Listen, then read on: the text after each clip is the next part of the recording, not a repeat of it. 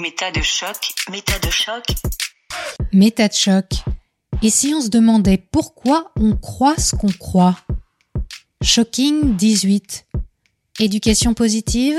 Vraiment? Si vous n'avez pas encore écouté les deux premiers chapitres de cette série, courez-y, c'est important. Aujourd'hui, nous allons parler culpabilisation, idéalisation et science. Autant vous prévenir, nos idées préconçues vont en prendre un coup. Chapitre 3. Tous neurophiles.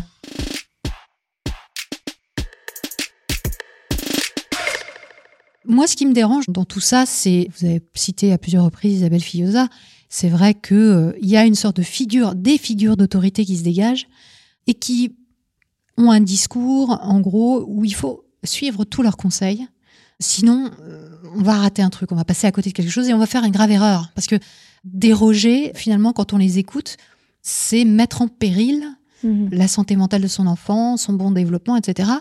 Et c'est là que ça commence à un peu déraper, je trouve, surtout quand on sait que bah, il n'y a pas de réel fondement sûr à tout ça. Oui, tout à fait. Moi, j'ai en tête un, un exemple, euh, parce que j'avais partagé un, un plateau euh, sur l'émission Le Téléphone Sonne sur France Inter euh, il y a deux ans, avec Sophie Benkemoun, qui est une médecin, qui propose des ateliers un peu d'inspiration Faber et Maslich. euh. et donc, bah, voilà, le téléphone sonne, c'est des gens qui appellent, qui racontent euh, leurs soucis. Oui. euh.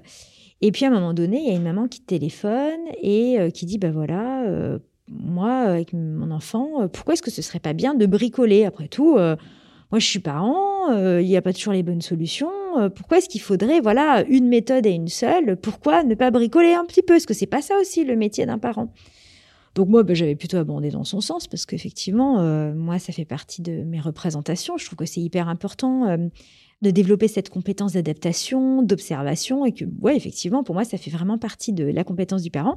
Et puis, alors là, il y avait eu après Mhm. l'intervention Mhm. de cette médecin qui avait dit, oui, enfin bon, euh, bricoler, c'est bien beau, mais en bricolant, on peut faire quand même beaucoup de dommages sur le cerveau de ses enfants. Pam.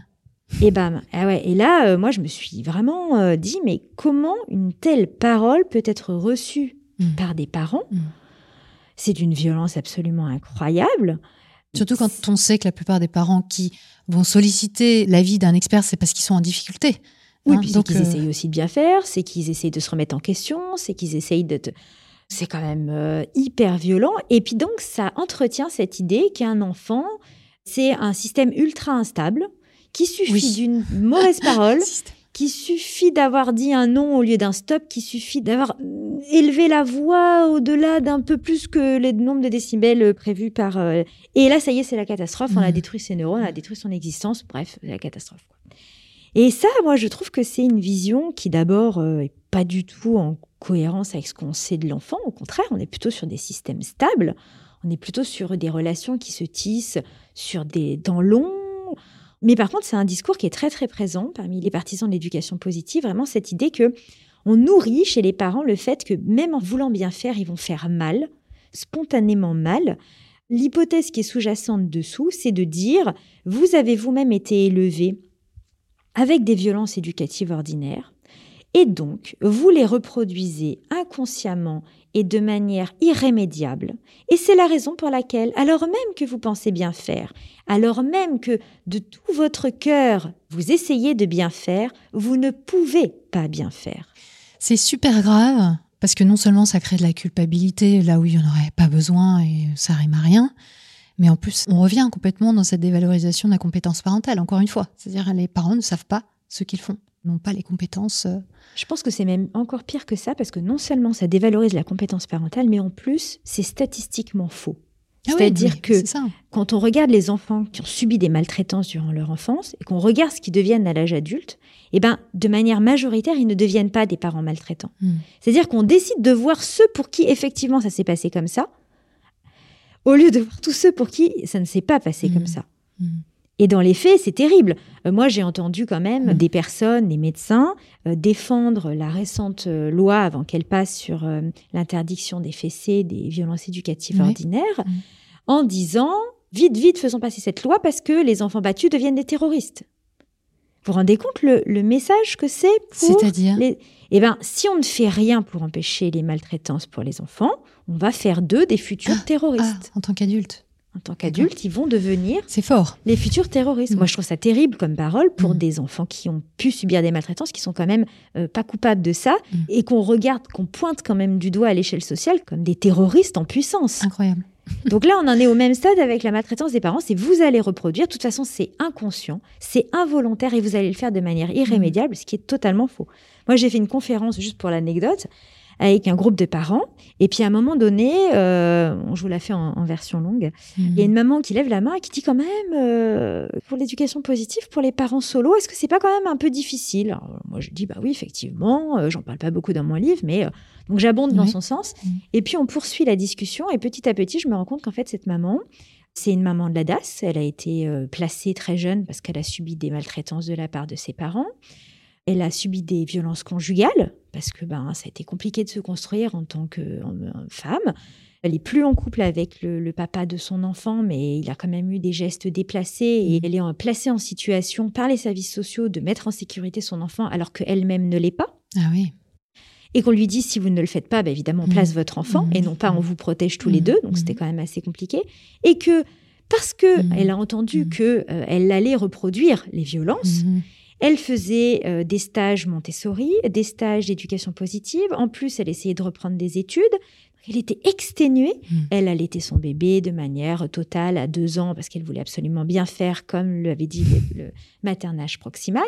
Et elle me disait, mais moi, j'attends 4 heures du matin pour hurler parce que j'ai besoin de hurler tellement j'en peux plus. Et en fait, cette maman-là, elle était au bout du bout, Bah oui, du bout, du bout. Et il a fallu que je lui dise, mais attendez, là, euh, avec tout ce que vous êtes en train de mettre en place, c'est vous qui êtes en danger. C'est plus votre enfant, c'est vous. Vous, pour votre enfant, vous avez fait tout ce que vous pouviez. Vous êtes en train de faire tout ce que vous pouvez. Par contre, faites-vous aider. Mhm. Oui, c'est un peu comme cette autre histoire où euh, une personne dit je suis épuisée, mon enfant ne dort plus, euh, qu'est-ce que je peux faire? Est-ce que vraiment il faut que j'aille le voir tout le temps quand il pleure la nuit? Et euh, Isabelle Fioza qui répond mais vous savez, dans peu de temps, votre enfant aura 18 ans. Oui, c'est ça. Ça aide vraiment ce genre de conseils. c'est incroyable parce que ce genre de personnes qui se posent en, en autorité, surtout, c'est ça. Ça doit être euh, destructeur, je pense, pour certaines personnes. Moi, j'arrive pas à m'imaginer comment ils peuvent. C'est une violence euh, énorme. C'est ça, c'est une violence terrible. Moi, ce que je trouve dingue, c'est qu'en fait, ce sont les mêmes personnes qui disent nous voulons renoncer à une éducation violente pour les enfants. On considère que la violence, la coercition, les leviers de la peur, de la menace, ce sont de mauvais leviers éducatifs. Nous voulons nous en débarrasser et qui vont utiliser exactement ces leviers dans l'éducation qu'ils proposent aux parents. Et ça, c'est pas possible. C'est-à-dire qu'à un moment donné, soit on a acté que c'était plus une valeur sociale dans laquelle on voulait se retrouver, soit voilà, on peut pas taper sur les parents et dire que euh, non, les enfants, par contre, il faut les élever dans la bienveillance. Ouais, mais quelque part, on pourrait se dire la culpabilité, c'est du pain béni pour eux. C'est-à-dire, c'est ce qui fait que euh, vendent leurs livres, qu'ils vendent leurs stages. Rendre le parent incompétent, c'est aussi ça qui fait qu'il va venir les voir. Alors, je sais pas si c'est conscient Si, et, si, et stratégiquement fait, mais je veux dire, euh, ça paraît tellement clair que. Et puis bon, il faut savoir quand même que euh, les mères en particulier, euh, la culpabilité, c'est facile de l'activer. Ah oui, Enfin, je veux dire, c'est pas c'est pas un levier qui est particulièrement compliqué à activer. Il y a déjà euh, cette idée euh, que est-ce qu'on est une mère suffisamment bonne, est-ce qu'on est à la hauteur, est-ce qu'on fait ce qu'il faut, est-ce que, enfin, je veux dire, ça c'est pas récent comme idée. Donc venir rajouter un petit peu de pression sur le dos des parents et en particulier des mères, c'est vraiment pas très compliqué. D'ailleurs, il y a une étude qui a été publiée il y a pas longtemps, euh, une enquête auprès de mères, qui avait montré que 6 mères sur 10 avaient reçu des remarques de la part de leur entourage à propos de leur manière d'élever leur enfant. Alors ça pouvait être de la part de leurs conjoints, de leurs parents, de leurs beaux-parents, de Mhm. parents qui connaissaient pas. Et alors en plus, ce type de remarques, il y en avait quand même 70% qui portaient sur la relation d'autorité, euh, et puis après l'alimentation, enfin bon, toujours les mêmes thématiques. La Mais voilà, cette question de la discipline, Mhm. c'était majeur. Hmm. Oui, donc ça vient en rajouter une couche. Finalement, on sort même pas du cycle classique euh, de la critique euh, de la manière dont on va éduquer ses enfants. Finalement, qu'on soit autoritaire, laxiste ou en, en éducation positive, on aura toujours tort en tant que parent quelque part. Ouais, je pense que c'est, oui, oui, c'est complètement l'idée. Et puis, euh, comme on est face à des parents qui euh, souhaitent bien faire, particulièrement bien faire, et qui ne sont pas dans cette croyance que euh, s'ils refont la même chose que leurs parents, ils feront bien, mais qu'au contraire, Ouais. il faut en permanence remettre Innover. une couche, se remettre en question, Mm. eh ben oui, on est dans une culpabilité permanente, mais à aucun moment donné, les promoteurs de l'éducation positive cherchent à faire taire cette culpabilité. Au contraire, pour eux, c'est un moteur de remise en question. Et alors, euh, moi, je me souviens parce que la première fois que j'ai formulé une critique sur l'éducation positive, notamment en disant euh, que ça promouvait des standards éducatifs tellement hauts qu'il y avait beaucoup de parents qui pouvaient ne pas se sentir à la hauteur et donc se sentir totalement culpabilisés, sentir des parents dessous de tout, des mères en carton, enfin bon, j'en passe. Donc ça, j'avais écrit dans mon premier livre.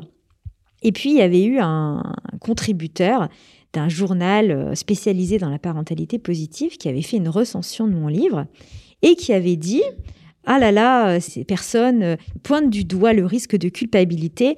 Elle n'a donc rien compris au travail sur soi. Elle n'a donc rien, ah. euh, ne sait donc pas ce mm. qu'est le travail sur soi. Et donc, qu'est-ce que ça veut dire ça?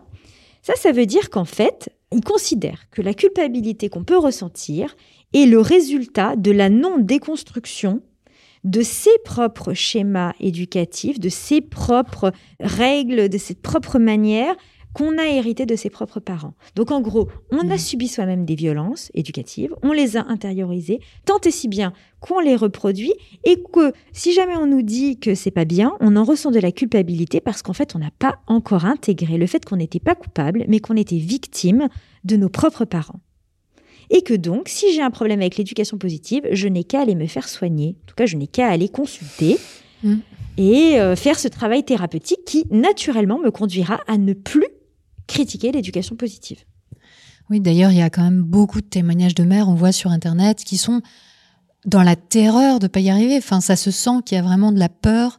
Vous parlez de mères en carton, mais euh, il y a aussi des espèces d'insultes spécifiques du type euh, adultisme, c'est-à-dire euh, on est plus raciste, on est plus sexiste, on est plus spéciste, mais on, est adultiste. Non seulement les, les parents s'autoflagellent, mais il y a aussi carrément ce mm. qu'on appelle le parent shaming, mm. c'est-à-dire d'autres parents qui mm. vont euh, se ruer sur les incompétences, euh, soi-disant, d'autres personnes qui vont s'exprimer.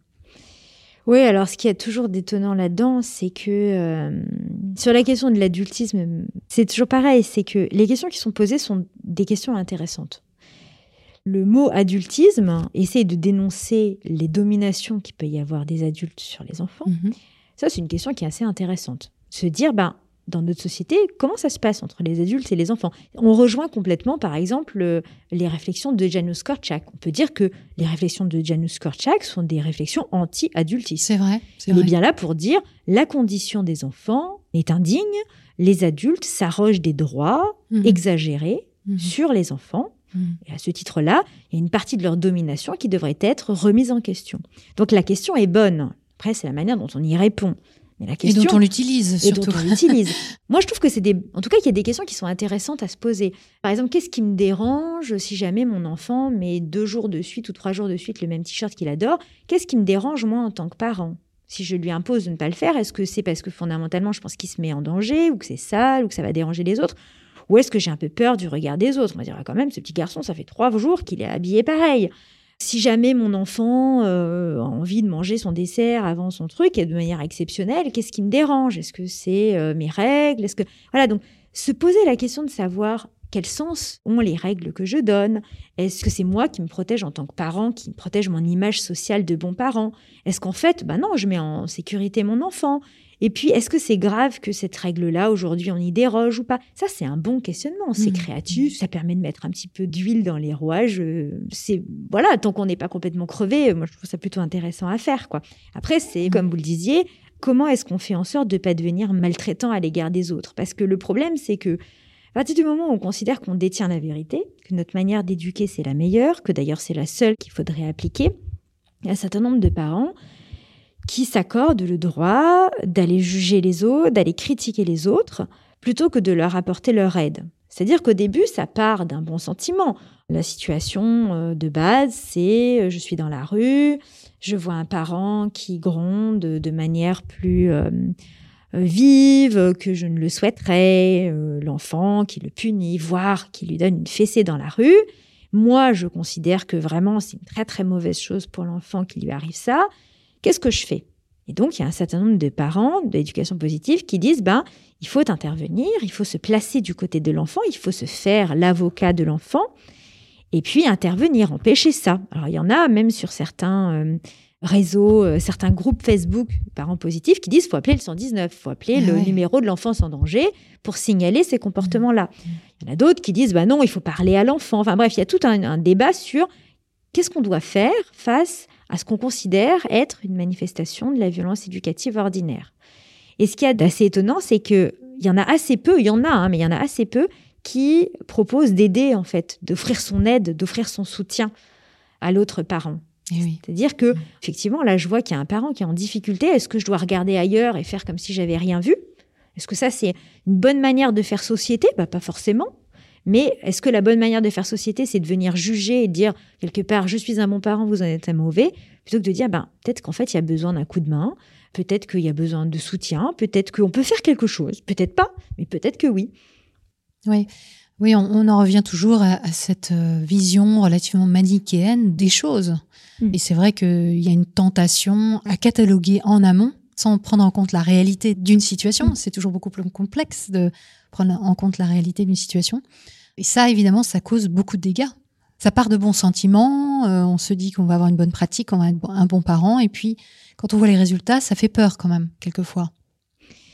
Mais donc, on se rend pas compte de ce que vivent les autres, on se rend pas compte. Oui, on de- projette, euh, voilà, ouais. on projette ce qu'on a envie de projeter. euh, en parentalité comme dans le reste, hein, on Mm. ne peut pas juger quelqu'un sans avoir passé euh, quelques semaines dans ses souliers. C'est un petit peu la même idée, quoi. on ne sait pas ce qu'il y a derrière. Et, et en plus, euh, comme on est dans un fonctionnement social où euh, les parents sont vraiment vus comme les seuls et principaux éducateurs, on n'est pas du tout dans une société où il y a une famille élargie, on est sur Oui, la famille ça, ça évidemment, ça augmente euh, les problèmes. Eh ben oui, ça augmente on les est isolé. problèmes. C'est ça, parce que les parents sont isolés. Et moi, je trouve que la question parentale est totalement dépolitisée. C'est-à-dire qu'à un moment donné, on considère que c'est la responsabilité d'individus uniques Hmm. et qui dépend de leur comportement d'individus uniques.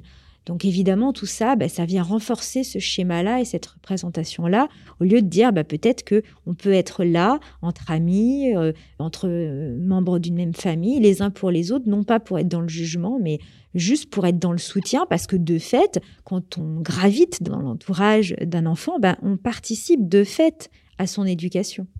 Et vous parliez tout à l'heure du parent thérapeute. C'est vrai que quand on part du principe que l'enfant connaît ses propres besoins, ce qui est le cas de certaines personnes dans ce mouvement, Mm. ça emmène très très loin. Ça veut dire qu'il faut écouter l'enfant au point de ne pas intervenir si jamais il y a un problème. Je pense qu'il y a, il y a aussi euh, une espèce d'idéalisation, sans aucun doute, de l'enfant, mais ça devient un peu hors sol. Quoi. Je veux dire, c'est évident que le parent, il est aussi là pour protéger l'enfant et que l'enfant ne sait pas tout de ce qui est bon pour lui.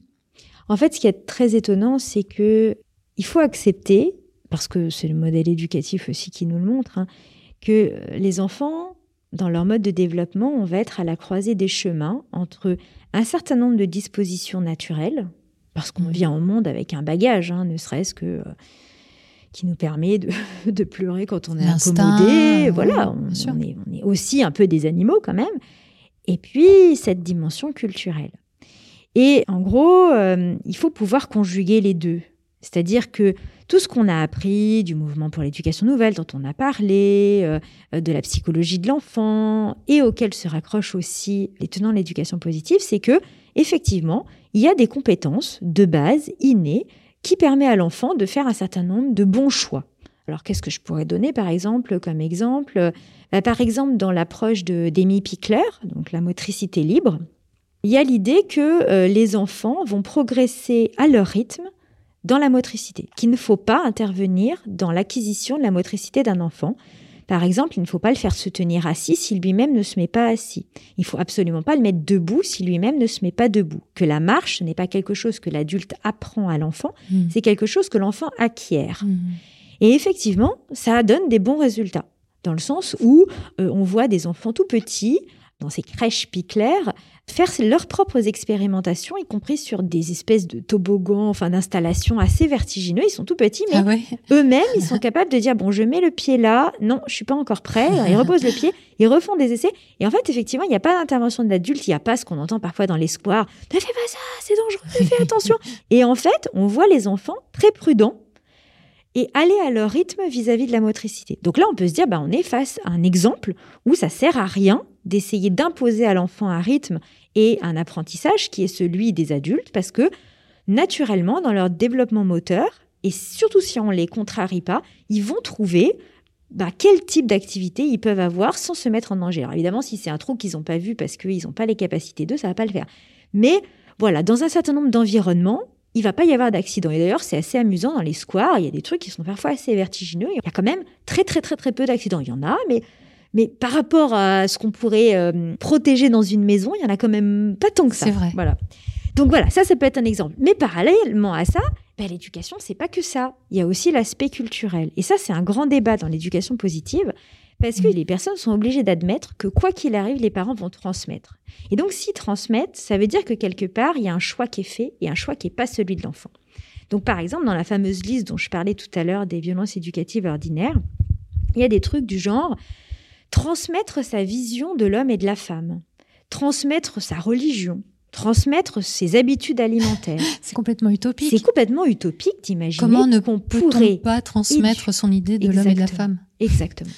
Comment ne pourrait-on pas transmettre sa culture? Comment ne pourrait-on pas transmettre, euh, oui, ses habitudes alimentaires? Comment ne pourrait-on pas transmettre sa langue, son langage, sa mm. manière de s'exprimer, d'être au monde, de, se présenter? Voilà. Et eh bien, ça, c'est dur à digérer pour les partisans de l'éducation positive qui sont tellement pétris de cette idée que l'enfant recèle en lui-même son propre programme de développement et que les adultes sont une pollution de ce programme de développement, c'est, on est tout à fait dans la lignée inéiste de Montessori, etc., que toute forme de transmission de valeurs est vue comme une violence. Mm. Or, bah oui, on n'élève pas les enfants euh, hors sol, euh, euh, dans un monde qui est déculturé. Non, ça ne fonctionne pas mm. comme ça.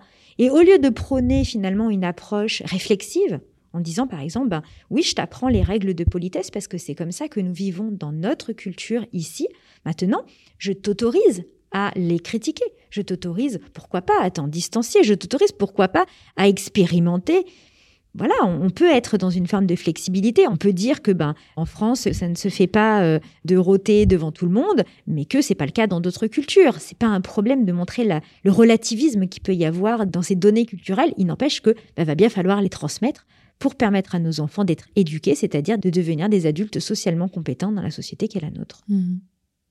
Et en même temps, les parents sont quand même extrêmement présents dans l'éducation positive. Hein. Par exemple, la mère est présentée comme devant être euh, le réservoir émotionnel. Euh, dès que l'enfant en a besoin, elle doit être présente euh, tout le temps. Enfin, en tout cas, c'est le type de choses qu'on entend très communément dans la communauté. Et puis la mère se renseigne beaucoup, donc elle insuffle quelque chose dans sa famille. Alors je dis la mère, il y a évidemment des pères qui participent euh, à ce genre de réflexion et qui ont une démarche d'éducation positive aussi, mais c'est principalement les mères aujourd'hui en tout cas. Donc c'est intéressant de voir qu'il y a cette idée, cet idéal de non-intervention auprès de l'enfant, tout en ayant tout un appareillage, toute une théorie euh, qu'il faut acquérir, qu'il faut euh, apprendre, etc. Je pense qu'on est vraiment là dans quelque chose qui ressemble à une réflexion qu'on peut avoir beaucoup dans le monde de l'éducation nouvelle, où en fait l'idée c'est d'organiser le milieu. C'est-à-dire on va organiser le milieu pour l'enfant, le milieu de développement, euh, l'environnement de développement. Du point de vue de l'enfant, tout va se passer comme si le milieu était naturel. Il doit ressembler à un milieu naturel. Mhm. Il ne doit pas savoir que c'est un milieu qui est organisé pour lui. Mais en fait, c'est un milieu qui est organisé par mhm. l'éducateur. Et donc, l'enfant va être libre de ses interactions avec son milieu, mais le milieu est prévu pour que les rétroactions soient telles qu'il puisse se construire euh, vers les connaissances qui sont visées, etc. Donc, on est vraiment dans cette filiation de non-coercition, de constructivisme très, très important donc c'est en ça que c'est pas forcément incompatible. On retrouve mmh. les mêmes idées que celles de l'éducation nouvelle, alors avec effectivement, vous avez raison de le souligner, une disparité des rôles quand même entre les hommes et les femmes. Alors je ne sais pas si c'est propre à l'éducation positive, parce que la parentalité est déjà très inégalitaire. Hein. Mmh. Les tâches parentales sont encore de nos jours euh, effectuées de manière très inégalitaire entre les hommes et les femmes. La parentalité positive grossit encore plus le trait mais en restant dans le même schéma, mais le grossit parce que elle valorise beaucoup les compétences langagières et les compétences émotionnelles, qui sont déjà considérées dans la société comme étant des compétences plus naturellement féminines que mmh. masculines. Mmh. Donc, les femmes vont avoir plus de facilité parce qu'on les aura éduquées à ça, à s'en emparer et à les développer. Et que parallèlement à ça, les femmes ont tendance à prendre un rôle un peu de coach de la famille, de coach de mmh. développement de la famille. Ça, c'est pareil, ça a été pointé euh, par un certain nombre de sociologues. Et évidemment, donc c'est elles qui vont euh, chercher des nouveaux livres, chercher des nouvelles formations. Euh, dans les formations, c'est très clair, hein, ils ont toutes 98-99% de femmes.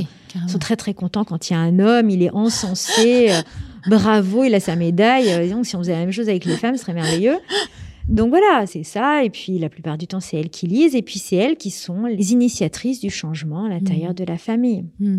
Après, il y a aussi, euh, et on a déjà un peu commencé à en parler, mais les catégories sociales, mmh. les inégalités sociales sont à prendre en compte. Parce que quand on demande à un parent d'être très disponible, à la fois en termes de temps, mais aussi émotionnellement, etc., d'avoir les outils pour euh, dialoguer avec un enfant, donc forcément une démarche psychologique, peut-être de connaissance de soi, peut-être aussi de renseignements, mm. à glaner des informations sur ce qu'est un enfant à différentes étapes, à différents âges, etc.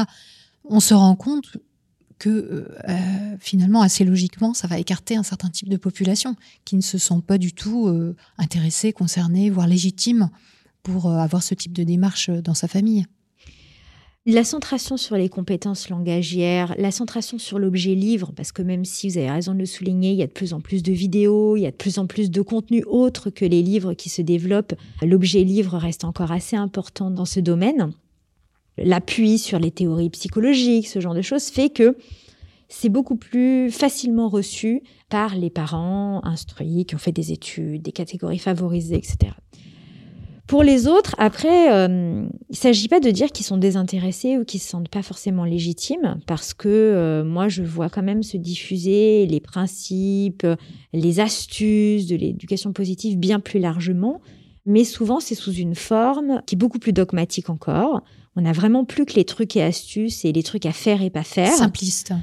Voilà, le message va être réduit à son au commandement le plus simpliste qui soit souvent sous l'impulsion euh, des promoteurs en fait de l'éducation positive. Moi, je sais que j'ai eu une longue discussion avec Catherine Dumonteil-Crémer, notamment à l'occasion de la rédaction de mon livre autour de ça, parce qu'elle fait partie des rares qui ont été en capacité de me répondre là-dessus et d'avoir une réflexion là-dessus, parce qu'elle, dans sa formation, elle a été au contact de populations euh, très diverses à Marseille. Enfin bref, euh, elle s'est pas contentée uniquement de faire des conférences et des ateliers auprès de parents qui avaient les moyens. Et elle me disait, mais euh, voilà, oui, il y a un classisme énorme de la part de beaucoup de personnes du monde de l'éducation positive, parce que ben, les parents des catégories populaires parlent pas forcément le même langage, parce que parfois la question des châtiments corporels n'a pas la même valeur et que c'est compliqué de l'amener sans être dans le jugement. voilà, qu'en tout cas, il y avait mmh. un impensé de ce côté-là et qui est en train de perdurer, parce que finalement, comme les formations sont très payantes, c'est un peu toujours les mêmes parents qui viennent. bah oui. Et lorsque c'est pas les mêmes parents qui viennent, eh ben c'est qu'on est plus proche des dispositifs euh, des pouvoirs publics et donc euh, héritier de l'histoire de l'infantilisation, mmh. euh, qui ont tendance déjà naturellement à convoquer des leviers un peu autoritaires pour faire adopter aux parents des catégories populaires les principes que les pouvoirs publics auront considérés mmh. comme étant bénéfiques. Là, par exemple, alors l'exemple, il n'est pas vraiment sur l'éducation positive, mais moi, j'avais eu l'occasion de discuter avec euh, des personnes qui avaient participé à la préparation du fameux rapport des 1000 jours, qui m'expliquaient qu'il euh, fallait absolument des messages clairs. Alors, le concept de message clair, c'est surtout qu'on va pas pouvoir contester. Mmh. Que tous les professionnels de, santé publique vont pouvoir énoncer de la même manière. Donc, par exemple, ça va être euh, pas d'écran avant 3 ans, 30 euh, minutes entre 3 ans et 6 ans. Je dis pas que c'est des mauvais conseils, mais ça va être des conseils absolument catégoriques qui font que euh, moi j'ai vu des parents se tracasser parce que euh, je sais pas l'enfant avait croisé un écran chez un grand-parent ou ah. ou dans le métro enfin quelque chose d'anecdotique mais comme ils n'avaient pas saisi le sens qu'il y avait dans la règle à la consigne qui avait été donnée ben c'était persuadé d'être face à quelque chose de dramatique. Donc on coupe les parents du sens qu'il y a derrière les propositions, les conseils, pour en arriver juste à une consigne qu'il faut appliquer de manière absolue, sinon euh, on nous promet le pire. Et, on retombe sans aucun doute dans les mêmes mécanismes euh, que ce qu'on a eu avec la puériculture, c'est-à-dire que on va avoir des règles un jour qui vont être euh, telles règles, et puis dans un an ce sera encore différent parce que on aura des connaissances différentes Et ce côté euh, dogmatique euh, ne fait que renforcer la méfiance que la population peut avoir euh, vis-à-vis de ces consignes. Ben en fait, je pense que d'abord, c'est beaucoup moins évaluable que la position de sommeil d'un bébé, par exemple. En termes de conséquences, c'est beaucoup plus difficile. Hein. évaluer toute chose égale par ailleurs, est-ce que c'est un problème de dire non à un enfant et est-ce qu'il vaut mieux lui dire stop? Je vous mets au défi de mettre au point un protocole expérimental qui pourrait permettre de l'évaluer. C'est pas possible. Mmh. C'est Ouais, donc juste euh, avis à la population, si vous entendez un parent dire stop à son enfant, c'est sans doute qu'il applique euh, l'éducation positive. parce, Sans que doute. parce que certaines personnes ne veulent pas dire le mot non. Après, ça peut être intéressant à expérimenter. Enfin, Mm. encore une fois, testons. Qu'est-ce qui se passe chez mon enfant si je lui dis stop et pas non? Bah, faisons-le. Ça, c'est pas un problème. Mais Moi, je suis pas plus pour le non que pour le stop. Euh, on est avec un être humain, on interagit. Peut-être qu'effectivement, bah, le stop va lui permettre d'être plus attentif. Je ne sais pas. Chaque enfant va faire différemment. Ce qui est problématique, c'est de dire faut faire ça et rien d'autre. Mhm. D'ailleurs, Isabelle Filiosa, quand on lui dit, mais alors du coup, il faut pas dire non, elle dit, euh, si, Marie, il faut pas dire non. Alors, elle donne le ton en plus. On ne sait plus si c'est le ton, si c'est le, euh, mot, si c'est. Enfin, voilà. euh, bon, au bout d'un moment, on ne sait plus trop de flou. quoi on parle, quoi. Ouais, ouais. Ouais. Le problème, c'est que c'est beaucoup plus difficile de prouver. Est-ce qu'il vaut mieux dire non? Est-ce qu'il vaut mieux dire stop? Et puis, quelles sont euh, les conséquences autour de ça? Donc, on n'a même pas euh, en ligne de mire la possibilité de se dire que ça va être un jour euh, remis en question. Ça peut rester un dogme à vie, euh, ou en tout cas en Mmh. attendant la prochaine mode, mais qui sera pas forcément plus justifiée que la précédente. Ouais, c'est ça, c'est ça. Une chose euh, donc que vous avez commencé à évoquer, c'était le fait que l'éducation positive finalement pouvait renforcer certains stéréotypes ou pouvait renforcer l'investissement des mères dans l'éducation des enfants au détriment d'un investissement euh, partagé avec le père. Mm. Et c'est vrai que finalement, on a l'impression que ça ajoute encore une fois à la charge mentale, ce qu'on appelle la charge mentale des parents, et Mm. en l'occurrence des mères, c'est-à-dire la personne qui s'occupe de tout gérer, qui doit penser à tout en permanence, le pull, le rendez-vous euh, au sport, euh, etc. Et le fait qu'il y ait cet appui euh, en permanence sur euh, la responsabilité émotionnelle, euh, l'attention qui doit être portée à l'enfant, le côté euh, thérapeute du parent Mm. qui doit être à l'écoute, etc., finalement, dans les faits, augmente l'investissement des mères comparé à celui des pères. Ah bah complètement. Oui, oui, ça c'est quelque chose qu'on voit très très très bien, c'est-à-dire que c'est un modèle de parentalité qui est particulièrement exigeant et cet effort-là est globalement demandé uniquement aux mères. Alors l'origine est assez simple, c'est qu'en fait la parentalité positive, ça commence euh, dès que l'enfant est né. Donc dès que l'enfant est né, on va se poser la question de savoir comment on peut euh, respecter au mieux ses besoins. Mhm. Et la réponse euh, qui est souvent donnée par les partisans de l'éducation positive, c'est qu'il faut ce qui s'appelle la maternage proximal, c'est-à-dire on garde son bébé auprès de soi, on l'allait à la demande, au sein évidemment, on le laisse pas pleurer la nuit, si possible on dort en cododo, donc dans la même chambre, voire avec un lit adapté presque dans le même lit. Et donc ça, bah évidemment, euh, de par euh, la physiologie euh, de la grossesse, bah, les mères vont être beaucoup plus mobilisées dans un premier temps. Alors bon, quand j'avais discuté un peu avec les personnes euh, qui se revendiquaient de ce maternage proximal, j'ai dit, mais quand même, tu trouves pas que c'est un peu inégalitaire? On m'a dit, oui, mais bon, euh, la mère, certes, elle allait, euh, ça, le père peut pas la remplacer, mais bon, le père peut faire tout le reste. Sauf que dans les faits, comme c'est un allaitement à la demande, en fait, c'est une disponibilité permanente. Alors, il peut y avoir des femmes qui se retrouvent là-dedans, qui s'épanouissent là-dedans. Euh, c'est pas du tout un problème, c'est pas un jugement par rapport au choix, mais clairement, ça reste une manière d'envisager le rapport à l'enfant qui est pas très égalitaire. Oui, ça a des répercussions tout simplement. Ça a des répercussions sur l'équilibre familial. Mm. Donc comme ça s'ancre là-dedans, ça se développe déjà sur cette base inégalitaire. Comme je l'ai précisé un petit peu avant, il y a ce développement des compétences émotionnelles, euh, langagières. Donc on va particulièrement solliciter les femmes par rapport à ça. Bah, tout est fait pour que cette idée d'éducation positive, ben, elles aient le sentiment que ça repose entièrement sur leurs épaules. Mhm. Et puis en plus, je veux dire, on vient quand même d'une éducation, euh, il n'y a pas si longtemps que ça, le père incarnait l'autorité, la mère incarnait euh, l'affection. La douceur. C'est voilà, c'est quand même pas dix générations. Hein, euh, c'était, Mhm. on parle du milieu du XXe siècle, c'était encore un modèle très très très dominant. Et donc finalement, euh, on est tous un peu héritiers de ça. Mhm. Il faut se déconstruire, il faut y réfléchir Eh oui. pour le dépasser. Mhm. Donc finalement, bon, les hommes se sentent euh, très nombreux à être à l'aise avec le fait que l'éducation positive, ça va, c'est le truc de leur femme. bon, c'est sa marotte. Ouais, puis quand il faut encore un peu élever la voix, bah, ça les dérange pas. Il n'y a pas forcément cette idée que parce que eux, ils n'ont pas été biberonnés à ce truc-là. Donc finalement, euh, bon, que leur conjointe fasse un peu attention, puis qu'ils crient de temps en temps, ils voient pas de problème. Mais de l'autre côté, c'est vécu comme un truc complètement délirant. Parce que pour quelqu'un qui essaye de s'inscrire dans le courant de l'éducation positive, imaginez que l'enfant, ben, un coup, il reçoive une parole bienveillante, et puis le lendemain, avec un autre parent, euh, bon, euh, pas qu'il s'est pris une fessée, mais c'est pas passé loin, bah, c'est insupportable. Mmh. Parce qu'il y a quand même cette idée aussi que l'éducation positive, c'est un autre regard sur l'enfant. Une fois qu'on l'a changé, une fois qu'on s'est dit non mais en fait, euh, mon enfant, j'ai pas envie de lui parler comme un chien, j'ai envie de lui parler comme je parlerais à quelqu'un que je considère, quoi, quelqu'un que j'aime.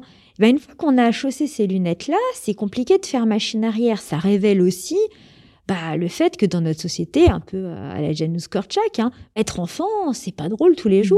Voilà, donc une fois qu'on a mis les doigts là-dessus, bah, c'est compliqué d'accepter que la maîtresse, la grand-mère, le conjoint, eh ben, ils rudoient un peu plus l'enfant que ce que nous, mm. on voudrait dans notre nouveau modèle éducatif. Donc pour les femmes, c'est une souffrance de voir que dans leur couple, l'éducation positive, c'est pas un projet de couple, c'est un peu quand même leur projet et pas vraiment mm-hmm. complètement celui du conjoint. C'est pas mm. toujours le cas, mais il y a des fois où c'est le cas. Et puis pour les hommes, ils disent bah, c'est bon, elle, elle fait déjà ce qu'il faut. Euh, il fait les efforts et pas besoin que j'en rajoute. Donc, euh, il y a plein de situations dans lesquelles, en fait, c'est vraiment très, très difficile. Mm. Et les femmes sont écrasées là-dedans, piégées là-dedans, parce que comme c'est pas posé comme un projet de couple, il n'y a pas le moment où elle peut dire, bah, OK, c'est notre projet. Et ben, c'est quand même un projet mm. suffisamment ambitieux pour qu'on s'y mette à deux. Oui, et puis d'ailleurs, il faut rappeler que les femmes s'acquittent encore de 75% des tâches domestiques aujourd'hui.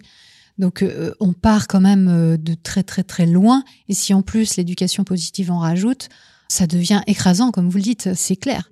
On a quand même quatre heures de tâches euh, domestiques journalières pour les femmes contre un peu plus de deux heures pour les hommes. Je veux dire, c'est remarquable quand même.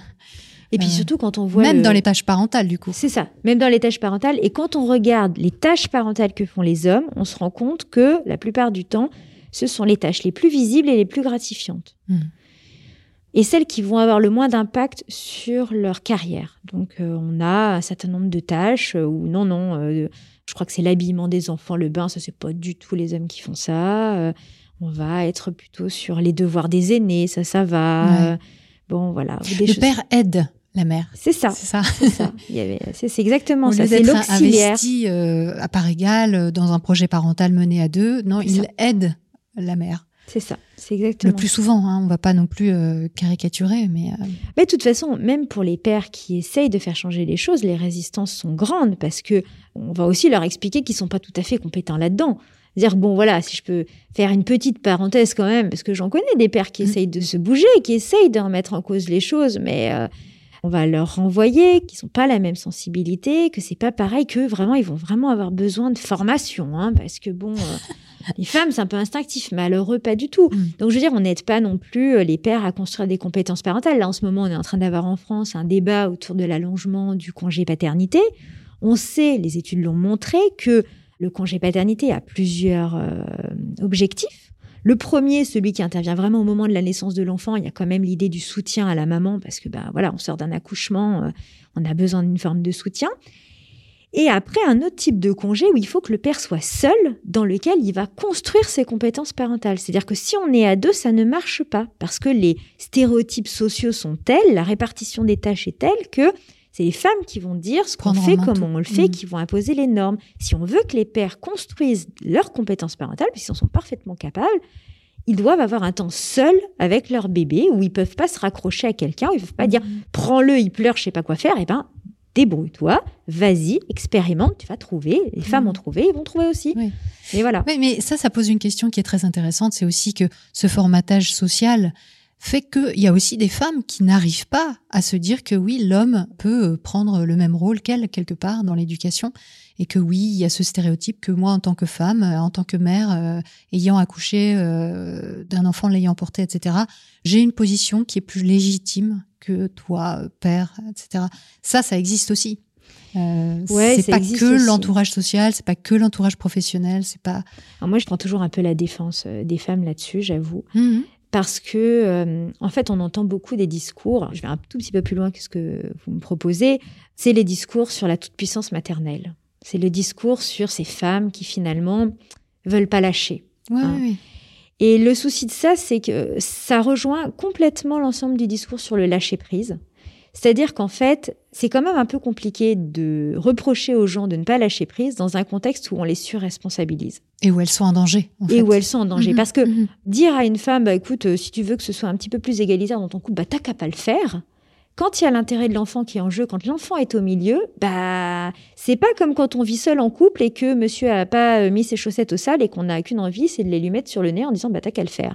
Là, il y a quand même l'intérêt de l'enfant. Bien sûr. Donc, je trouve que c'est très compliqué. Il y a eu tout un Mhm. discours, notamment des psychanalystes, pour dénoncer cette toute-puissance maternelle. Bah, ça va euh, dans le sens de leur discours, c'est dans clair. leur sens. Ça a été repris aussi dans le monde du travail, ces pauvres hommes qui ne pouvaient pas s'impliquer à la maison alors qu'ils l'auraient tellement voulu, etc. Bon. Et au final, quand on commence à dire, ben, peut-être qu'on va passer à 14 jours de congé obligatoire, alors là, c'est des levées de boucliers. Comment 14 jours obligatoires? Mais vous n'y pensez pas. euh. Donc voilà, j'ai l'impression que la toute-puissance maternelle, c'est un bon prétexte qu'on convoque pour culpabiliser encore une fois les femmes en disant finalement, si vous êtes surchargé, c'est parce que vous ne lâchez pas prise, c'est parce que vous ne faites pas de place, c'est parce que vous n'acceptez pas que ces messieurs ne fassent pas les choses comme vous, alors qu'en fait, elles croulent sous les responsabilités Mhm. et que ce serait peut-être bien que euh, on commence pas par leur imposer ça, Mhm. mais que euh, bah, on commence par demander aux pères de prendre leur part, tout simplement. Bien sûr, bien sûr. Bon, moi, je parlais évidemment pas de toute puissance parentale, mais plutôt du conditionnement qu'on a tous. Et les femmes ont certains conditionnements, Mm. les hommes en ont d'autres. Et ça, évidemment, euh, bah, le changement euh, viendra de toutes parts. Euh, Mm. Mais effectivement, je pense que il y a une idée que la femme se fait de son rôle, tout simplement, Mm. Et en tant que vrai. mère, euh, voilà, qui est là et qui peut handicaper euh, le dialogue, qui peut handicaper la répartition euh, des rôles, etc. Mais en tout cas, ce qui est certain, c'est que 12% des mères sont en burn-out. Ouais, c'est une estimation. C'est euh, énorme. Ouais, ouais, ouais, ouais. Bah là, il y a une étude internationale qui a été euh, menée euh, par, entre autres, Isabelle Roskam, qui est une euh, chercheuse belge, qui est estimée entre 5 et 12% Et oui, c'est colossal. Et alors, en fait, elle, quand elle explique les raisons, parce que c'est pas comme ça dans tous les pays. Ah, d'accord. Et non, c'est pas du tout euh, réparti de manière homogène. C'est comme ça dans la plupart des pays occidentaux, mais c'est pas comme ça partout. Pour elle, c'est lié à cet individualisme, c'est lié à notre culture, c'est lié au fait qu'en fait, d'abord, on peut beaucoup moins s'appuyer sur le collectif dans un pays comme le nôtre, où on est centré sur la famille nucléaire, et aussi parce que en fait, on nous élève avec bah, cette idée hein, individualiste que ce qui est important, c'est de respecter ses propres besoins, c'est de cultiver ses propres goûts, c'est d'être centré sur soi-même. Et en fait, la tâche parentale, elle vient en contradiction avec cette aspiration sociale très très forte au bonheur et à l'épanouissement oui. individuel. Mm. Or, être parent, eh ben oui, il y a une forme d'abnégation. À un moment donné, euh, on va bien s'intéresser aux besoins d'un autre. Mhm, mhm. Et donc, dans une culture où on nous a élevés avec cette idée que nos besoins étaient fondamentaux et que nous avions ce devoir de nous épanouir et de devenir nous-mêmes, que d'un coup, il faille s'occuper des besoins d'un autre, ça fait conflit. Ça rentre en conflit avec cette autre norme On se sacrifie. On coup, sacrifie on son propre sacrifie. bonheur. Alors, c'est contradictoire parce qu'avoir un enfant, ça fait partie des trucs à avoir dans la vie quand même, hein, pour être heureux. Ça fait de partie plus des en plus euh, remis en question, mais, euh, mais oui, ça, ça peut en faire partie. Oui, le projet d'enfant. Les femmes qui n'ont pas d'enfants euh, ont quand même euh, quelques difficultés d'insertion sociale dans certains cas. hein. C'est pas très très bien vu, ça commence à changer. hein, je veux dire. C'est ça, il y a des choses qui commencent à bouger, ben, en particulier du fait de cette norme contradictoire. Hmm. Alors que, bon, en tout cas, dans les travaux de cette chercheuse, dans des cultures dans lesquelles il y avait moins de centration sur soi, eh ben, le bonheur pouvait passer par euh, le fait de s'occuper de ses enfants. Il n'y avait pas cette concurrence, en tout cas. Ce conflit intérieur, ouais. C'est ça. Hmm. Mais c'est sûr que comment est-ce qu'on peut prétendre être dans la bienveillance, dans la maîtrise de ses émotions Parce que c'est ça aussi l'éducation positive, c'est savoir ne pas s'énerver sur l'enfant, etc. Quand on est dans des situations aussi extrêmes. C'est des situations qui sont aggravées par l'éducation positive qui en même temps nous dit d'être euh, bienveillant, calme, à l'écoute. Euh, Moi, j'en suis absolument persuadée. Je pense qu'on demande à des parents déjà très peu soutenus à l'échelle sociale, parce qu'on va beaucoup leur reprocher quand ils n'y arrivent pas, mais on va pas beaucoup leur offrir d'appui, de soutien et de valorisation, qui sont surresponsabilisés, qui se retrouvent tout seuls, voilà, dans des conditions vraiment difficiles, hein, parce que, bon, faut savoir quand même que euh, l'élevage des enfants, dans l'espèce humaine, si on parlait un peu en termes animal, il y a une forme de mise en commun des soins aux enfants. Alors, c'est des hypothèses, hein, on ne pourra jamais les vérifier parce que l'humain naturel, ça n'existe pas. c'est des hypothèses. Mais il n'empêche que quand on compare entre les primates la manière dont on s'occupe des enfants, on a quelques indices. D'abord parce que parmi les primates, il y a différents modèles de soins aux enfants. Et en particulier, il y a deux grands modèles. L'un où c'est vraiment la diade mère-enfant. Si jamais le bébé s'éloigne, de toute façon, il y a les mâles qui lui tombent dessus, mm. ils se font faire dévorer. Et donc, ah il est hors ah. de question que les bébés s'éloignent de leur maman. D'accord. Ça, c'est ce qu'on voit chez les chimpanzés. vraiment une fusion totale jusqu'à ce que le jeune soit suffisamment autonome pour vivre sa vie. Et puis, d'autres euh, modes de gestion des enfants où les enfants sont gérés collectivement. Et l'une des hypothèses qui a été faite, c'est de dire, ben, une femelle chimpanzé, naturellement, entre deux grossesses, il se passe à peu près, je crois, 4-5 ans. Donc, en gros, c'est le temps qu'il faut pour que le jeune soit autonome et puisse vivre sa vie. Dans l'espèce humaine, la durée à peu près moyenne, c'est plutôt deux ans, sans contraception, entre mmh. deux grossesses, à peu près. Hein. Or, deux ans, bah, un bébé, c'est pas vraiment autonome à deux ans. Donc, on fait l'hypothèse que pour que l'espèce humaine ait pu survivre, bah, il a fallu qu'il y ait des gens qui prennent soin des bambins de deux ans qui n'étaient pas encore autonomes, parce que probablement que la maman allait à nouveau tomber enceinte. Et donc, en fait, on est dans une gestion collective de l'élevage des enfants, qui implique, par exemple, les grands-mères, la fameuse hypothèse des grands-mères, pourquoi est-ce qu'on reste en vie alors qu'on n'est plus fertile? Ah oui ou peut-être les pères. Bon, tout ça, ce sont des hypothèses. Encore une fois, on ne pourra pas les vérifier. Je suis pas en train de dire que c'est attesté, mais pour autant, il y a quand même cette idée que il n'est pas tout à fait euh, normal de laisser des parents tout seuls avec leur bébé et d'imaginer que ça va bien se passer. On a besoin de la collectivité, on a besoin de ce soutien-là, et il est probable, il est possible que euh, les taux de burn-out qu'on observe aujourd'hui en Occident soient aussi un peu liés à cette surresponsabilisation, à cette surcentration hmm. sur la famille nucléaire. Oui, ça paraît assez logique. Hein. Ça paraît assez. Euh, Dans un contexte où en plus il y a plus de mobilité, où on n'est pas près de ses propres parents, où où l'entraide a été remplacée par une forme de recours à des professions spécialisées dans l'aide à la personne. Enfin voilà, il y a plein de phénomènes qui renforcent encore le, le, processus. Hmm. Oui, c'est là qu'on voit qu'encore une fois, euh, bah, les données scientifiques, on les a pas sur tout. On n'est pas au courant de tout de manière certaine. On peut émettre des hypothèses. Et dans le domaine de l'éducation positive, on a beaucoup de certitudes, euh, quelquefois, qui sont énoncées. Il y a un vrai goût pour l'information scientifique, en tout cas présentée comme telle, qui, d'après ce que j'ai compris, est né vers 2014 avec euh, la sortie d'un livre qui vraiment s'appuyait sur énormément d'éléments de neurosciences, donc le livre de Catherine Guéguen, Pour une enfance heureuse. Oui, tout à fait. Alors en fait, euh, dans le domaine de l'éducation positive, l'argument scientifique, c'est vraiment la garantie, c'est vraiment la justification qui permet de dire que au-delà des considérations morales et éthiques, c'est la bonne éducation, c'est la bonne chose à faire. Mmh. Donc effectivement, euh, moi j'avais beaucoup attendu de ce livre qui était sorti en 2014 parce que je trouvais ça intéressant comme projet de se dire bah, pour une fois, on va proposer aux parents une vulgarisation. Et eh oui, ça va dans votre des sens. savoirs scientifiques. Mhm. Moi je trouvais ça assez intéressant. Et alors j'ai été assez déçue par le livre, hein, c'est ce que je raconte euh, un peu dans mon bouquin. Alors, il y a un nombre de références absolument hallucinantes. Hein. On en est à plus de 200, 250 référents. Donc, on ne peut pas dire que c'est pas sourcé. On peut pas dire que c'est pas sourcé. Et moi, je me suis demandé, c'est bien sourcé, ça c'est cool, mais est-ce que c'est un outil d'émancipation? Est-ce que mhm. là, je suis face à quelque chose mhm. qui va permettre aux parents d'être mieux informés, d'être plus éclairés et de faire des choix qui leur ressemblent, qui sont des choix éclairés? Et en fait, le problème de ce livre, c'est que les sciences sont vraiment convoquées comme des arguments d'autorité, mhm. d'abord. Donc, on ne cherche pas à convaincre. On cherche à dire que la vérité, elle est là. Donc ça, déjà, ça me met pas à l'aise parce que c'est pas ma manière d'envisager les savoirs scientifiques et leur vulgarisation. Mais plus encore, Catherine Guéguin, elle est très militante pour l'éducation positive, pour l'éducation non violente. Et en fait, elle n'apporte que les études qui vont dans son sens. Elle ne parle que ah. des études qui renforcent son point de vue, qui le défendent, qui le justifient. Il y a absolument à aucun endroit dans son livre, par exemple, de distinguo entre ce qu'on sait avec un très bon niveau de preuve, ce qu'on sait avec un faible niveau de preuve, Oui. et ce qui est encore à l'étude. Ce qui, moi, me pose problème. C'est-à-dire Ah, c'est que, clair. voilà, à partir du moment, on sait très bien, comme je disais tout à l'heure, que on a un bon niveau de preuve sur l'impact, par exemple, des maltraitances graves. On a un nettement moins grand niveau de preuve sur l'impact, par exemple, des fessées. C'est beaucoup plus difficile à établir. Et alors, si on parle de style éducatif, entre un style éducatif et autoritaire et un style éducatif plus euh, coopératif, bah là, c'est encore plus compliqué d'établir des preuves euh, parce que les choses sont encore plus floues, euh, les effets sont beaucoup plus faibles. Enfin, bref. Mm. Voilà, donc la personne ne présente pas du tout les choses de manière contradictoire, tout est asséné sur le même plan et tout est présenté comme des vérités extrêmement établies.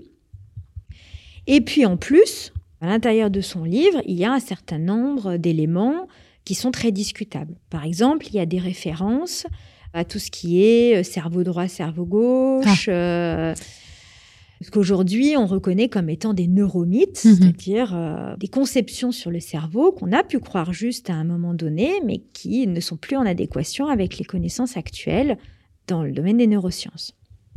Alors, par exemple, bah, voilà, dans son livre, on peut lire Quand la relation parent-enfant est disharmonieuse, la connexion avec l'hémisphère droit est moindre, entraînant une faible croissance de cet hémisphère. Cela retentit sur le développement de l'enfant, perturbe la construction de son identité et sa vie affective. Oui, donc là, on est quand même bien dans la science. Enfin, en tout cas, c'est comme ça qu'elle le présente. hein, cerveau droit, cerveau gauche, hémisphère droit, hémisphère gauche. Et j'imagine qu'elle cite des références, des sources, etc. euh, à chaque fois. Le problème, c'est que ça n'existe pas. On sait aujourd'hui que ce modèle qui consiste à penser que le cerveau gauche euh, s'occuperait de certaines tâches et le cerveau droit euh, d'autres tâches. Donc, en général, on divise émotionnel et rationnel. En gros, bah ça, ça n'existe pas, quoi. Bah, en tout cas, euh, on sait qu'on a un hémisphère droit et un hémisphère gauche, mais ils n'ont pas chacun leur petite personnalité, comme si c'était euh, voilà deux personnes différentes. Il y a des tâches qui sont localisées, hein, mais pas euh, à ce point-là. oui, elles pas- sont localisées euh, Bah, quelquefois c'est à euh, l'arrière. l'air du langage Ouais, ou l'air voilà, du calcul, la reconnaissance des visages. Oui, on a des fonctions qui sont localisées, mais pas au point de dire on a un cerveau, une partie émotionnelle, une partie rationnelle, ça c'est n'importe quoi. le cerveau créatif, voilà, le cerveau ça, ça- gauche. Ça, ne tient pas. Mais bon, après, voilà. Catherine il faut le dire parce que c'est quand même extrêmement répandu comme idée. Tout à fait. il y a fait. énormément de gens qui croient que c'est le cas. Tout à fait, absolument. Mais bon, Catherine Guéguin est pas du tout la seule hein, à dire tout ça, parce que il y a tout un ensemble des partisans de l'éducation positive euh, qui ont l'habitude d'utiliser cette notion de cerveau droit, cerveau gauche. En particulier, on peut citer euh, le livre de Daniel Siegel et euh, Tina Payne Bryson, qui sont pas très connus en France, mais qui ont été préfacés par Isabelle Filiosa. Ils ont vraiment reçu le soutien d'Isabelle Filiosa. Et alors eux, ils écrivent quand les émotions brutes du cerveau droit ne se combinent pas avec la logique du gauche, l'enfant s'approche dangereusement du chaos. Nous devons donc les aider à faire appel à leur cerveau gauche pour replacer la situation dans son contexte et gérer efficacement leurs émotions.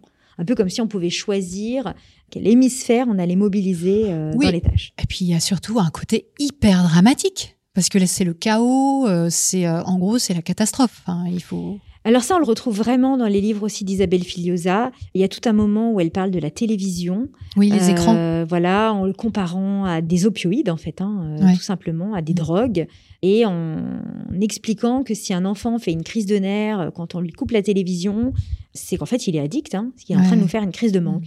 Donc, il y a tout un vocabulaire à la fois dramatique qui utilise le champ lexical de la dépendance, de la maladie, vraiment euh, pour être bien sûr que les parents soient paniqués. Voilà. Et elle, par contre, elle utilise beaucoup beaucoup moins de sources scientifiques quand elle parle. euh, Isabelle Filiosa, oui. oui, elle a un ton beaucoup plus autoritaire euh, entre Ouais. guillemets dans sa manière de s'exprimer puisque c'est elle délivre des connaissances mais ça. on ne sait pas vraiment d'où elles viennent. C'est ça, c'est qu'elle donne des connaissances qui ont une allure scientifique, mais par contre, c'est pas Mm. sourcé. Mm. Donc, si, si, Catherine Guéguin, elle a beaucoup sourcé. Et le dernier point qui pose problème dans son livre, hein, outre euh, les arguments d'autorité et le fait que ce ne soit que les études qui aillent dans son sens qui soient présentées et pas présentées avec des niveaux de preuves différents, il y a en plus le fait que ben, certaines études sont citées, à mon sens en tout cas, de manière fallacieuse. Par exemple, des études qui euh, justifieraient de l'impact du stress sur les humains. Et en fait, ce sont des études qui portent sur les animaux. Oui. euh, a- L'extrapolation, Voilà. Donc, il y a bien la référence. On se dit, oulala, là là, il y a trois études qui sont citées là-dessus. Mais en fait, bah, les études ne prouvent pas ce qui est indiqué dans le corps du texte parce qu'on n'a pas ce niveau de connaissance. Mm. Euh, typiquement, extrapoler une relation parentale euh, les études qui sont faites Sur sur, des le rats. stress des rats, sachant que le stress chez l'animal sont des modèles. hein. Donc, il s'agit de les plonger dans l'eau froide, de les électrocuter, de les priver de nourriture. Bah, on est quand même loin du quotidien d'un enfant dans le cadre de violences éducatives ordinaires. On n'est pas en train de voilà. Donc, euh, c'est très tendancieux. Et c'est vrai que, bon, dans ce domaine comme dans plein d'autres, euh, on a quelquefois uniquement des études sur les animaux qui existent parce que tout simplement l'expérimentation n'est pas possible sur les Mmh. Tout humains hein, pour des questions éthiques ou des questions techniques. Et il est bien euh, tentant d'extrapoler ces études sur des animaux euh, sur les humains. Or, c'est une erreur. Ça peut donner des pistes de réflexion, évidemment, mais je veux dire, euh, il est évident euh, dans cet exemple en particulier que oui, euh, le stress chez le rat, déjà dans le cerveau ne fonctionne pas de la même manière, et puis d'autre part, effectivement, les conditions dans lesquelles on les met n'ont rien à voir avec la vie courante, quoi. Enfin, classiquement en tout cas. Donc euh, extrapoler, c'est une démarche, euh, moi que je juge quand même assez malhonnête intellectuellement, quoi. Je veux dire, c'est faire du cherry picking, se servir Mhm. de données parce Mhm. qu'elles vont dans le sens, euh, elles peuvent justifier notre théorie ou notre croyance ou notre désir. Oui, je pense que c'est vraiment ce qui se passe dans ce livre-là. Et moi, je suis assez euh, étonnée de le voir autant repris, y compris dans les sphères scientifiques, comme vraiment un livre de très très bonne qualité, parce que moi, c'est pas ce que j'y ai trouvé, et notamment, j'y ai pas trouvé ce que j'attends euh, d'une revue de littérature, puisque c'est un petit peu ce qu'elle prétend faire. Normalement, d'une revue de littérature, on doit avoir un commentaire sur la qualité des preuves euh, disponibles. sur toutes ces nuances-là, y compris dire en toutes lettres, nous avons des études sur les animaux, on peut faire des hypothèses, on peut se poser des questions, mais on peut pas en tirer des conclusions pour soit son enfant et sa vie. Quoi. Ouais, mais je crois qu'il y a un vrai goût de la scientificité en ce moment autour de l'éducation. D'ailleurs, euh, en 2018, la création du Conseil scientifique de l'éducation nationale en est quand même un bon signe. Enfin, je veux Mhm. dire, c'est clair qu'il y a, une- il y a un appétit, Ouais. un attrait pour tout Oui, ça. oui, oui. Après, il y a d'autres neuromythes euh, qui sont véhiculés. C'est beaucoup, beaucoup utilisé, cette histoire de cerveau reptilien archaïque qui s'opposerait euh, au cerveau, euh, Au néocortex. voilà, au néocortex, qui lui euh, serait euh, celui qui nous permet de réfléchir, d'avoir du recul, etc.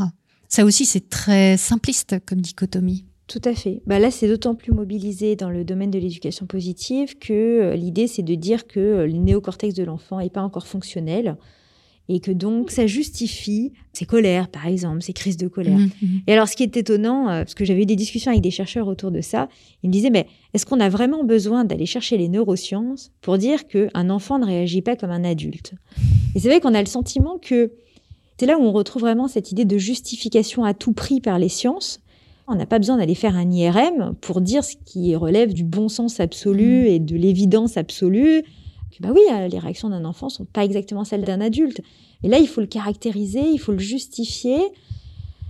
C'est vraiment un registre de langage très particulier et puis qui conduit en plus à faire des approximations donc euh, abusives de type euh, neuromythe, à savoir imaginer que dans le cerveau des enfants, voilà, il y a trois personnalités, donc le cerveau limbique, le cerveau émotionnel, le cerveau et le néocortex, qui vont travailler de manière totalement indépendante et qui vont s'opposer, qui vont avoir chacun leur petite personnalité ou encore euh, Comme dans les dessins animés. Ouais, ouais, c'est ça. Donc, euh, la démarche que j'ai eue, c'est vraiment de prendre des extraits de livres euh, pour les parents qui parlaient de tout ça, de les anonymiser, donc euh, de pas dire d'où ça vient dans un premier temps du moins, et puis de le soumettre à des chercheurs en disant bah, est-ce que là, vous, vous y retrouvez vos billes? Est-ce que vous, vous y retrouvez votre matière, en fait, enfin, votre discipline, vos connaissances? Est-ce qu'on est face à une vulgarisation ou est-ce qu'on est face à autre chose?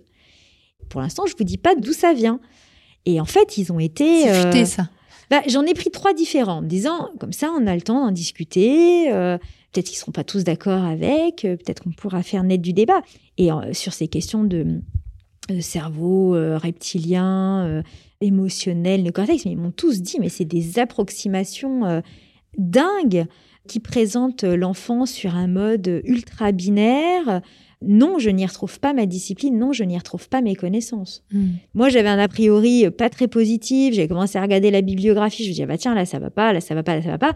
Et puis, euh, ça m'a encore conforté dans cette euh, certitude que on n'est pas vraiment face à de la vulgarisation scientifique. On n'est en tout cas pas face à une revue de littérature. On est plus face à un contenu militant Mhm. qui mobilise la science comme moyen de justification. Oui, et puis vous parlez des niveaux de preuve, et c'est vrai que ça, c'est une chose très, très importante à prendre en compte quand on parle de science, puisque la science est un processus en marche qui évolue, qui progresse euh, par étapes, quelquefois qui se contredit.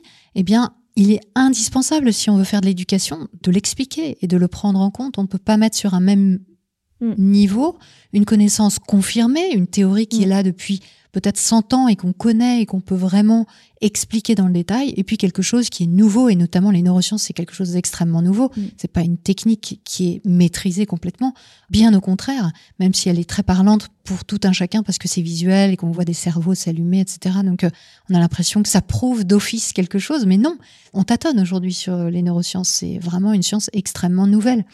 Donc euh, prendre en compte les biais de la recherche, euh, les limites euh, d'une étude sur des rats, le consensus, etc. Tout ça, c'est indispensable quand on fait de la vulgarisation.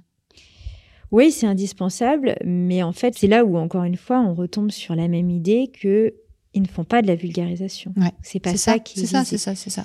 Moi, je trouve ça passionnant. Évidemment que l'étude du cerveau, c'est passionnant. On a tous envie d'en savoir clair. plus. Enfin bon, on sait aussi. Vous êtes une un- neurophile, vous aussi. Ah bah évidemment, on est tous complètement neurophiles. Après, il faut être raisonnable, mais dire bah finalement j'ai envie d'avoir des fondements euh, un petit peu plus solides dans ce que je fais. J'ai envie de savoir euh, si l'intervention que j'ai auprès de mon enfant, euh, on peut l'évaluer, on peut pas oui, l'évaluer. bien sûr. Encore une fois, c'est des bonnes questions. On va pas pouvoir y répondre à tous parce que les paramètres parfois sont trop nombreux, mais ça peut être de bonnes questions.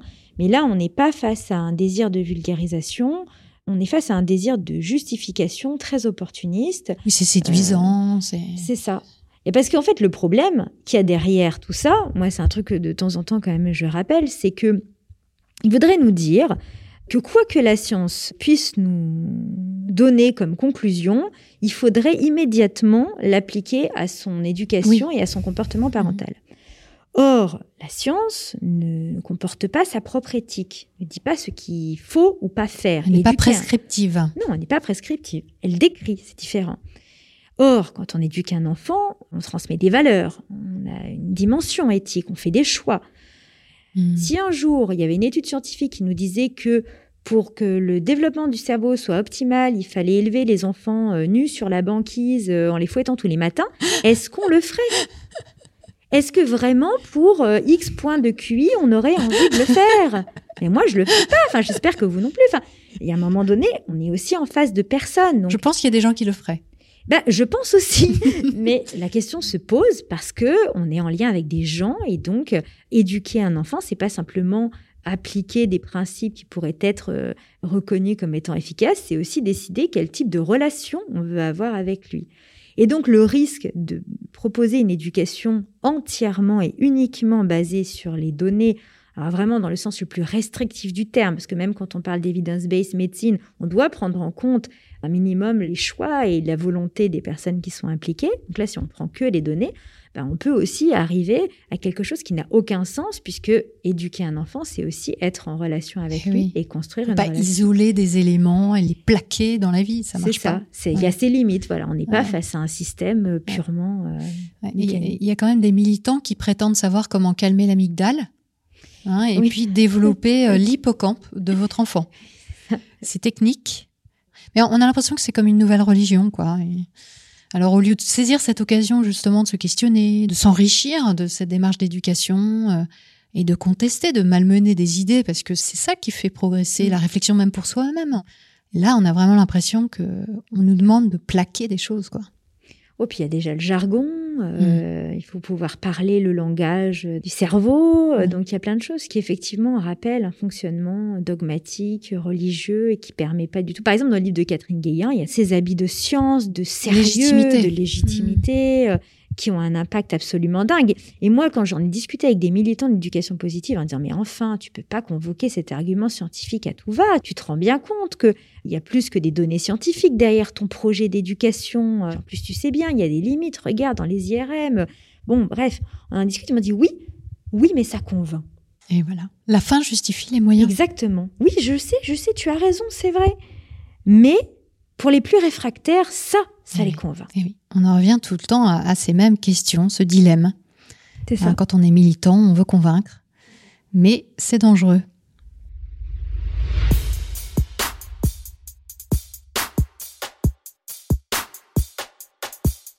Comme toujours, vous pouvez retrouver les ressources en lien avec ce qui vient d'être dit sur le site métadechoc.fr. Cette émission indépendante, gratuite et sans publicité est exclusivement financée par vos dons. Oui. Alors un grand merci à celles et ceux qui ont contribué cette semaine pour que ce chapitre nourrisse vos neurones affamés. Un lien vers la plateforme participative Tipeee se trouve en description.